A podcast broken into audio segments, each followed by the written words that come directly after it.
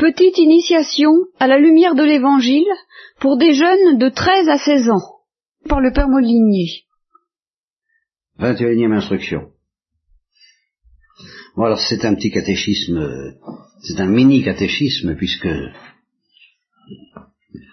les grands auditeurs sont absents. Hein, Ce qui compte. Alors, euh, bon, je vais faire un petit, petite euh, digression sur la messe. D'abord, je vais vous poser la question, euh, qu'est-ce qu'il faut pour qu'il y ait une messe? Quel est, le minimum nécessaire pour qu'il y ait une messe? David euh, bah. C'est ça. C'est ça. C'est-à-dire, disons, un homme pas comme les autres, c'est important. C'est pas n'importe qui dans, dans, la tradition protestante, euh, n'importe qui peut jouer ce rôle. Dans l'Église romaine, non. Il faut qu'il soit ordonné spécialement pour ça. Donc c'est pas c'est un homme pas comme les autres, disons. Et puis du pain et, du vin. Voilà. Et il faut qu'à l'intérieur d'une cérémonie qui exprime clairement l'intention de l'Église, le prêtre redise les paroles mêmes du Christ. C'est ça qui est important. Il peut dire toutes les prières qu'il veut, que l'Église souhaite dire, mais que le, prêtre dise les paroles de Christ, ceci, prenez et mangez, ceci est mon corps, prenez et buvez, ceci est la coupe ou le calice de mon sang. Bien. Alors, euh, cette précision technique étant, ça veut dire que tout le reste, bon, c'est plus ou moins obligatoire, mais c'est pas indispensable pour qu'il y ait une messe valide. Et s'il n'y a pas ça, par contre, la messe n'est pas valide, c'est-à-dire qu'il n'y a pas la présence réelle du Christ. Exemple, j'ai entendu une messe euh, enregistrée où le, prêtre disait, c'était longtemps où on faisait beaucoup d'expériences, hein, euh, ce vin est, la, est, mon sang. Voilà, si on dit ça, euh, c'est pas valide. C'est pas ce vin, parce qu'il n'y a plus de vin. C'est ceci est la coupe de mon sang. Si on dit ce pain est mon corps, ben c'est plus, la messe n'est pas valide. Il faut, il faut le savoir. Parce que si vous entendez ça un jour au, cours d'une messe domestique, chose comme ça, vous n'avez pas besoin de protester, mais vous n'êtes pas allé à la messe. sachez bien, vous n'avez pas rempli le précepte du dimanche. C'est peut-être pas de votre faute, mais c'est, mais c'est comme ça. C'est très sérieux ces choses-là. Vous avez bien compris là? Bon, alors là-dessus, euh, le curé d'Ars disait quelque chose au sujet de la messe. Qui, qui sait ce qu'il disait le curé d'Ars au sujet de la messe? Petite remarque comme ça. Vous avez l'air euh, d'ignorer tout. Je pense que certains doivent le savoir, non Si on savait ce que c'est qu'une messe, disait le curé d'Ars, ah, ça y est. Si on savait ce que c'est qu'une messe, qu'est-ce qui se passerait eh bien, On mourrait.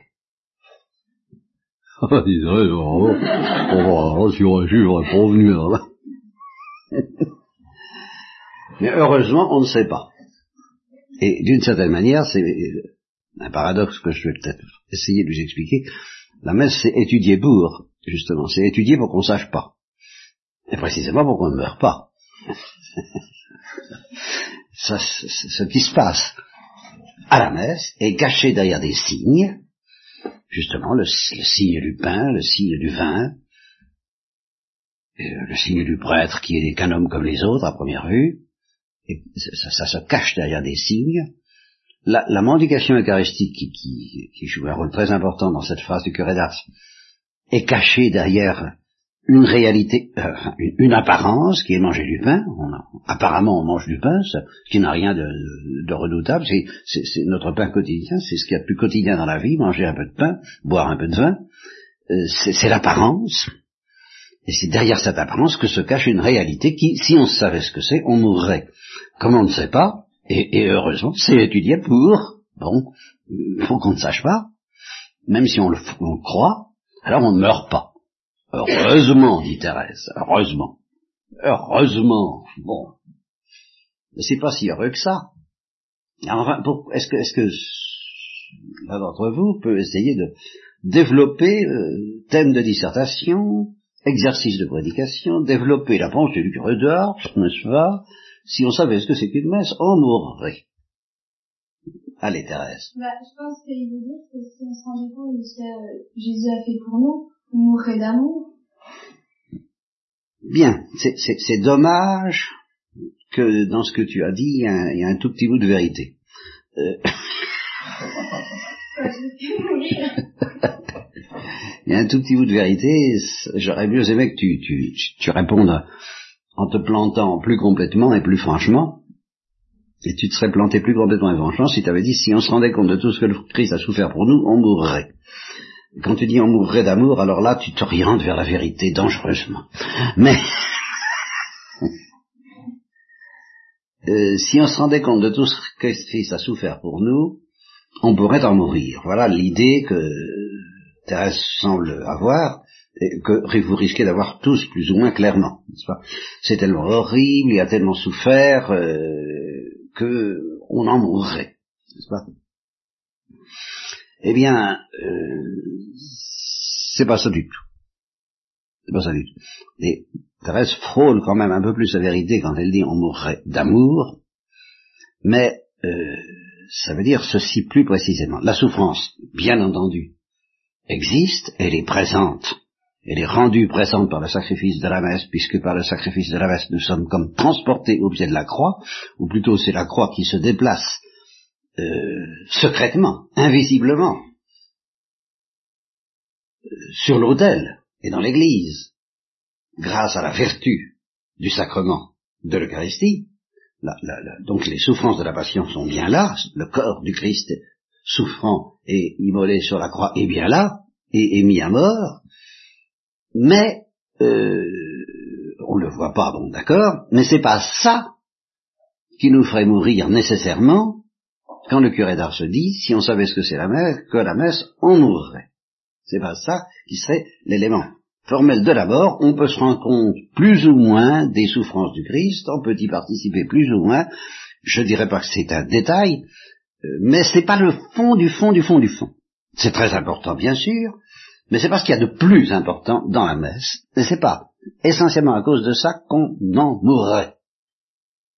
Alors, si c'est pas à cause de ça, bon, évidemment, on dirait, bon, on mourrait d'amour, oui, d'accord, on mourrait d'amour, euh, peut-être, mais c'est tout de même pas parce qu'on serait palpitant d'amour qu'on mourrait. Il y a autre chose.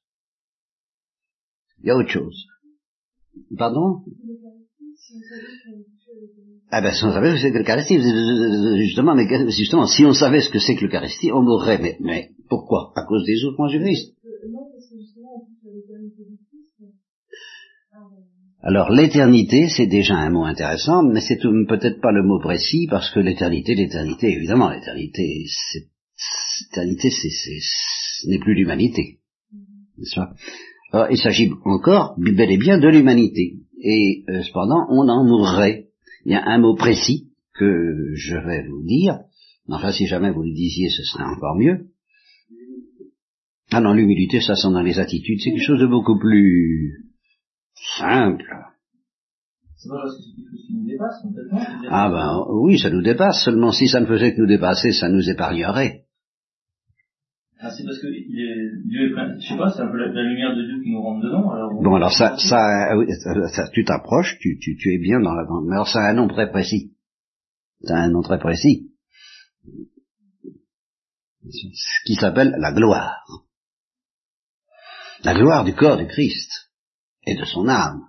Le Christ ressuscité. Nous ne sommes pas seulement en présence du Christ crucifié. Nous sommes en présence du Christ crucifié à la messe. Mais ressuscité, crucifié et ressuscité. Et si cette gloire justement, on savait ce que c'était, c'est-à-dire si elle ne se cachait pas, si elle se dévoilait sans, sans voile, justement, et sans précaution, et sans prudence, eh bien, on en mourrait. Et on en mourrait d'une manière, c'est ça que, sur lequel j'insiste, qui ne serait pas nécessairement douloureuse.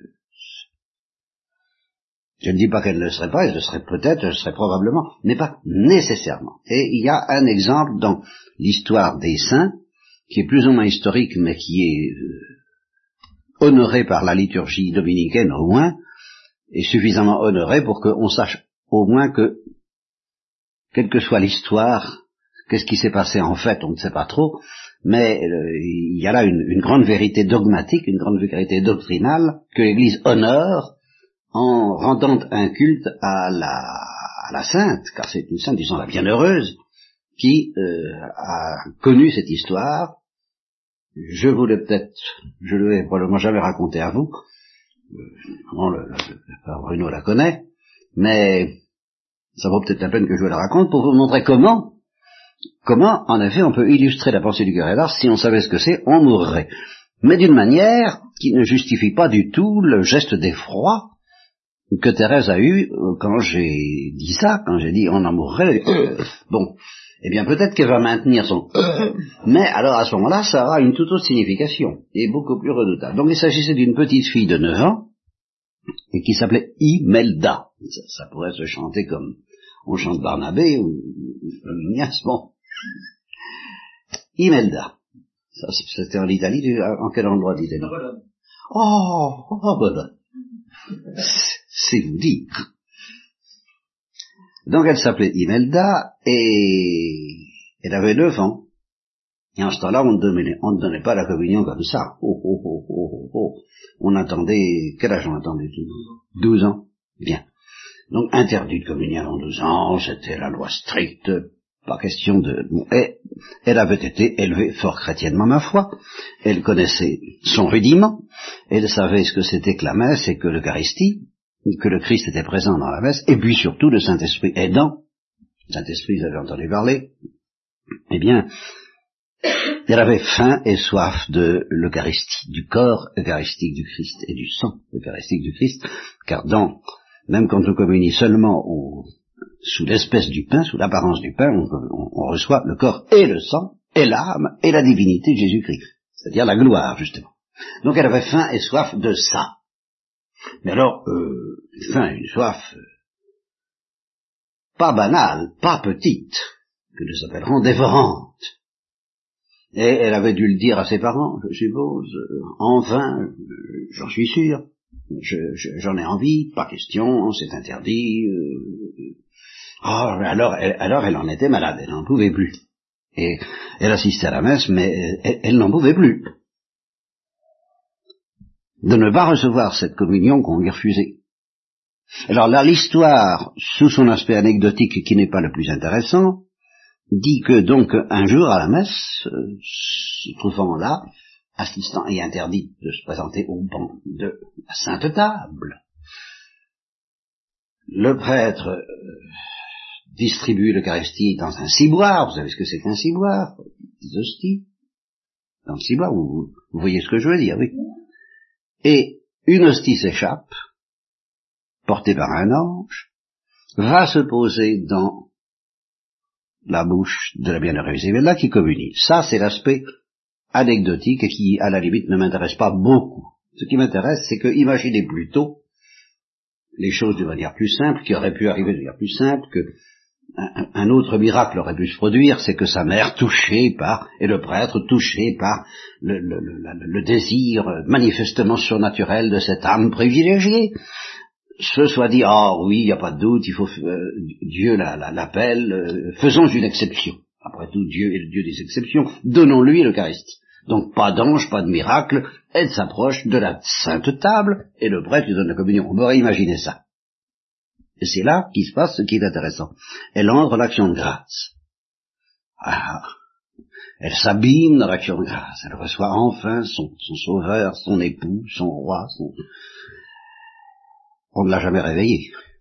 Marcellino, Panivino. Marcelin, pain et vin. C'est exactement cette histoire-là, pain et vin. Et si vous avez vu Marcelin, pain et vin, eh bien, elle s'est endormie dans le Seigneur euh, pour toujours. Elle en est morte. Et elle a su ce que c'était qu'une messe. Est-ce si terrible que ça?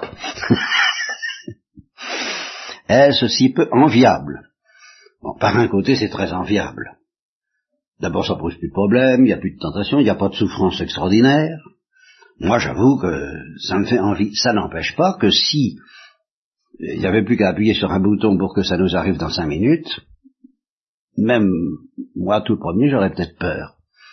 J'aurais peut-être peur, j'espère que j'aurai la grâce de surmonter cette peur, parce que tout de même, tout de même ça reste enviable, et je serais bien peiné si au total vous me disiez oh non non non non non non non non non non non non non non non non non non non c'est très joli tout ça, mais j'ai le temps, faut d'abord que j'accomplisse ma vie sur la terre. Quelle bêtise. Quelle bêtise. Peut-être qu'il y a de très belles choses à faire sur la terre, des mérites à acquérir, des souffrances à supporter et à offrir, enfin des, des, combats à essuyer, des dangers de se perdre que je voudrais bien éviter, enfin toutes sortes de choses très intéressantes sans doute, mais dont je ne regretterai pas de faire d'économie, je l'avoue. Enfin, c'est tout de même très beau d'offrir tout ça à Dieu, par conséquent, restons, restons sur terre. Mais, vous ne m'enlèverez pas de l'esprit, et je voudrais bien mettre dans le vôtre que cette destinée brûlante, simple, foudroyante et douce est quand même la plus désirable de toutes. Et, alors vous ne m'enlèverez encore moins de l'idée, parce que ça c'est la vérité dogmatique, ce, destin brutal en quelque sorte, où la gloire, voyez bien, la gloire du Christ, la gloire de l'Eucharistie emporte une âme et l'arrache à son cœur pour l'emporter au ciel immédiatement, euh, euh, bon, c'est vrai pour des raisons moins bêtes que les nôtres, Dieu ne veut pas que ce soit comme ça. Et justement parce qu'il ne veut pas que ce soit comme ça, parce qu'il veut qu'on meure en ayant le temps tout de même de s'en apercevoir et de lui faire des cadeaux tout au long de cette vie, alors au lieu d'une mort euh, instantanée, brutale, délicieuse et terrifiante à la fois, eh bien il nous offre une mort au goutte à goutte. Une mort au quotidien. Et c'est ça justement l'Eucharistie c'est pas seulement euh, une mort de gloire qui se cache derrière les apparences, c'est une mort de gloire qui se réalise au-delà des apparences. Quotidiennement, jour après jour, vous mourrez un peu si vous n'y mettez pas trop d'obstacles. Seulement, c'est la mort lente. Voilà. C'est la mort lente. C'est la mort d'amour, mais c'est la mort lente. Alors il y en a qui, qui, en, qui en profitent, qui disent tant mieux, tant mieux, ça nous laisse le temps. Il y en a qui le regrettent. Et je souhaite qu'un jour vous le regrettiez et que vous disiez comme Thérèse d'Avila, je meurs de ne point mourir, j'en ai assez de cette vie qui n'en est pas une, la vraie vie est absente, disait Rimbaud, et euh, les amoureux du Christ finissent par le dire. Bon, que pour le moment, euh, vous vous disiez, il paraît que c'est lent, tant mieux, je comprends il y a tout un bout de moi qui dit aussi l'esprit est prompt mais la chair est faible, moi aussi je dis j'ai 75 ans et je suis pas pressé. C'est vous dire. vous avez des excuses de, ne pas être pressé. Je suis pas pressé, mais par un par, un autre bout, je souhaitais que la charité du Christ nous presse, que nous soyons pressés, et que ce goutte à goutte, euh, nous regrettions qu'il soit si lent, mais nous soyons heureux que malgré tout il soit efficace si nous ne mettons pas d'obstacle. Cette mort brutale, cette mort foudroyante, cette mort, si on savait ce que c'est, on mourrait, mais on saura ce que c'est, on sait ce que c'est, et on meurt. Mais on meurt invisiblement, progressivement, doucement, à notre mesure, pour autant que nous pouvons le supporter, c'est-à-dire pas grand-chose à la fois, enfin petit à petit, et à condition justement qu'à chaque communion, vous disiez à Dieu, ben j'accepte et je désire cette mort, mais aie pitié de ma faiblesse. Je crois, mais aie pitié de mon incrédulité. Je t'aime, mais aie pitié de la langueur et de la tiédeur de mon amour.